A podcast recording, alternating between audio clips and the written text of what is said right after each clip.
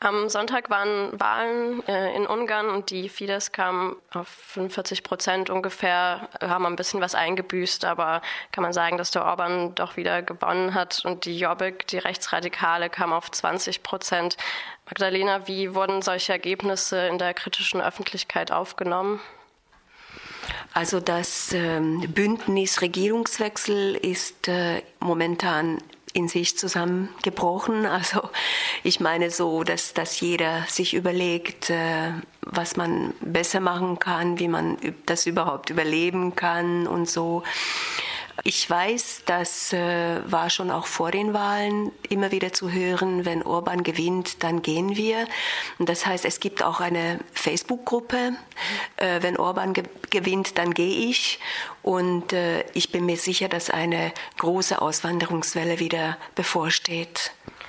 Wie würdest du denn einschätzen, was von der Fidesz noch zu erwarten ist? Befürchtest du eine autoritärere Entwicklung oder hat Orban sozusagen eh schon alles erreicht, was er wollte? Ich bin mir sicher, dass es noch weitergehen wird. Die autoritären Tendenzen werden noch mehr zunehmen. Jede kritische Stimme wird wahrscheinlich im Keime erstickt. Also das ist, das ist äh, meine Befürchtung. Die Jobbik kam ja auf ca. 21 Prozent. Wäre da eine Radikalisierung zu befürchten durch den größeren Einfluss oder können Sie da größeren Einfluss jetzt gewinnen? Auf jeden Fall, denn alles, was revolutionär ist, wird nationalrevolutionär aufgefasst.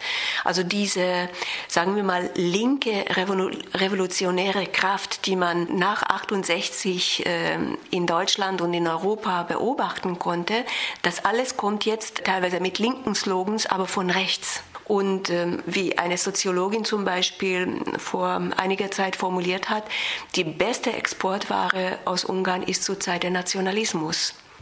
Und die waren jetzt seit vier Jahren schon bereits im Parlament. Damals hat man sich deren Erfolg auch mit äh, Protestwählern erklärt. Würdest du sagen, dass es noch immer so ist, dass Leute sie aus Protest oder aus wirtschaftlich schwierigen Bedingungen heraus als Reaktion wählen oder haben Sie mittlerweile eine überzeugte rechtsradikale Stammwählerschaft? Eben nicht aus wirtschaftlichen Gründen. Das ist wirklich zu beobachten, dass diejenigen, die rechts sind, so äußerst rechts und diese Rechte auch Ideologie verkörpern, die sind überhaupt nicht die Ärmsten, sondern äh, die sind eher wohlhabend und da sp spielt sicherlich auch die Angst vor dem Abrutschen eine Rolle. Also diese also paranoide Vorstellungen.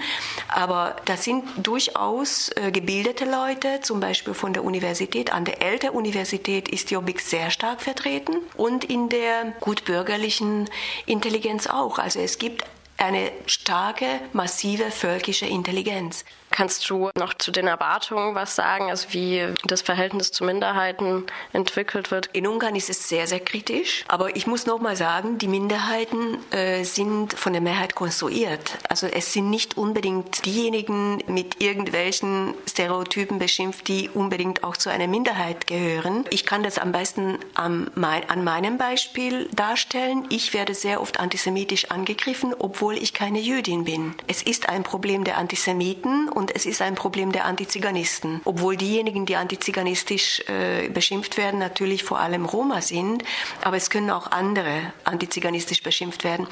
Gut, äh, wie das jetzt weitergeht, ist, ähm, ich sehe das sehr, sehr kritisch und vor allem sehe ich das deswegen so kritisch, weil schon jetzt spricht man vom stillen Völkermord im Zusammenhang mit dem, also im Zusammenhang mit dem Antiziganismus. Und der Antiziganismus muss natürlich strukturell verstanden werden. Es richtet sich auch, also dieser Hass, der antiziganistische Hass richtet sich auch gegen Arme und Obdachlose. Und die werden zum Beispiel aus dem Stadtbild einfach vertrieben. Gefängnisse werden ausgebaut. Die Sozialarbeit oder Sozialleistungen werden werden an äh, kommunale Sozialarbeit gebunden, verknüpft.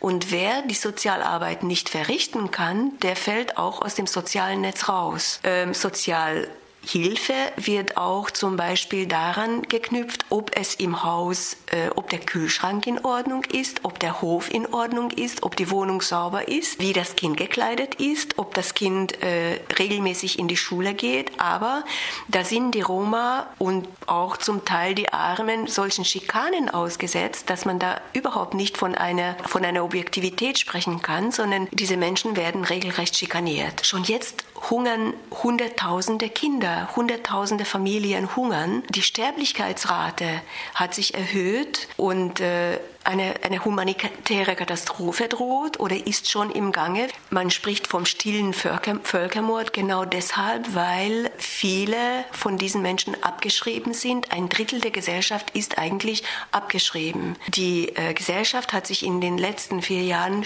umstrukturiert. Strukturell wurde die Gesellschaft umgebildet. Etwa 500.000 sind durch die neuen Staatsbürgerschaften dazugekommen. 500.000 ungefähr genauso viele sind aus dem sozialen Netz gefallen und etwa genauso viele sind aus, haben das Land verlassen.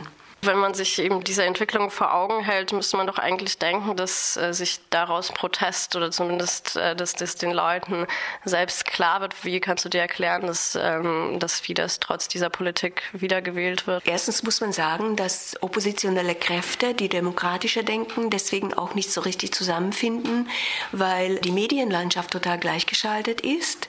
Oppositionelle Medien, äh, die zwei, sind vor allem in Budapest zu finden oder halt ein Internetfernsehen oder Entschuldigung, ein Kabelfernsehen, ähm, ATW, aber das muss, dafür muss man extra zahlen. Die Ärmeren können sich das nicht leisten. Das Internet ist zwar frei, aber die Gebiete, die arme sind, die sind überhaupt nicht ans Netz angeschlossen oder sie können sich das nicht leisten, einen Internetzugang. Die haben nicht einmal äh, Telefone. Insofern ist äh, auch der Informationsfluss nicht gegeben. Die Verteilung von äh, Straßenplakaten ist in den Händen von äh, Fidesz-Leuten. Also es ist strukturell wirklich alles gleichgeschaltet und hinzu kommt, dass auch in der Opposition sehr, sehr viele oder die meisten, muss ich sagen, ebenfalls national oder ethnonational denken, äh, woraus der Antiziganismus oder auch der Antisemitismus entspringen oder entstehen. Der Antizionismus und diese antikapitalistische Antisemitismus oder halt diese regressive Antikapitalismus ist bei den Linken in Anführungszeichen sehr, sehr stark. Was müsste sich deiner Meinung nach in der Opposition ändern?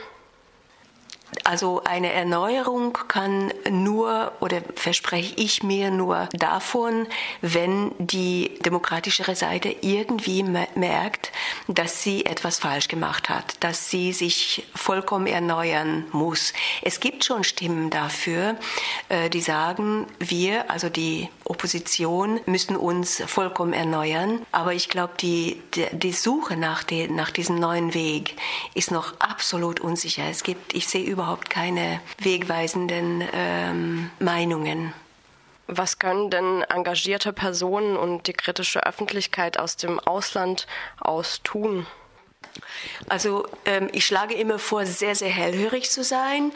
Der Begriff Antifaschismus zum Beispiel muss immer klar definiert werden, wie, äh, wie versteht man das in Ungarn, weil ähm, dieser Antisemitismus von links sehr, sehr stark ist. Und das andere ist vielleicht tatsächlich eine Unterstützung von Seiten der, der Europäischen Union. Einfach mal auch ein bisschen Druck ausüben und äh, irgendwelche Projekte, die die Demokratie fördern. Aber ganz massiv, weil es absolut zu spät ist schon. Das hätte viel früher an, anfangen sollen. Und äh, was man, was Demokratie heißt, was universale Menschenrechte heißen und so weiter. Also das sind sehr, sehr wichtig. Es gibt überhaupt, also ich weiß nicht, ob es solche Projekte in Ungarn überhaupt gibt. Und unter Demokratie wird was anderes verstanden, nämlich Ethnonationalismus und diese völkische Ideologie. Man meint, dass das Demokratie, dass das gleich sei mit der Demokratie. Soweit das Gespräch meiner Kollegin Maria Seitz mit Maria äh, Marsowski, Entschuldigung, nicht Maria Magdalena Marsowski.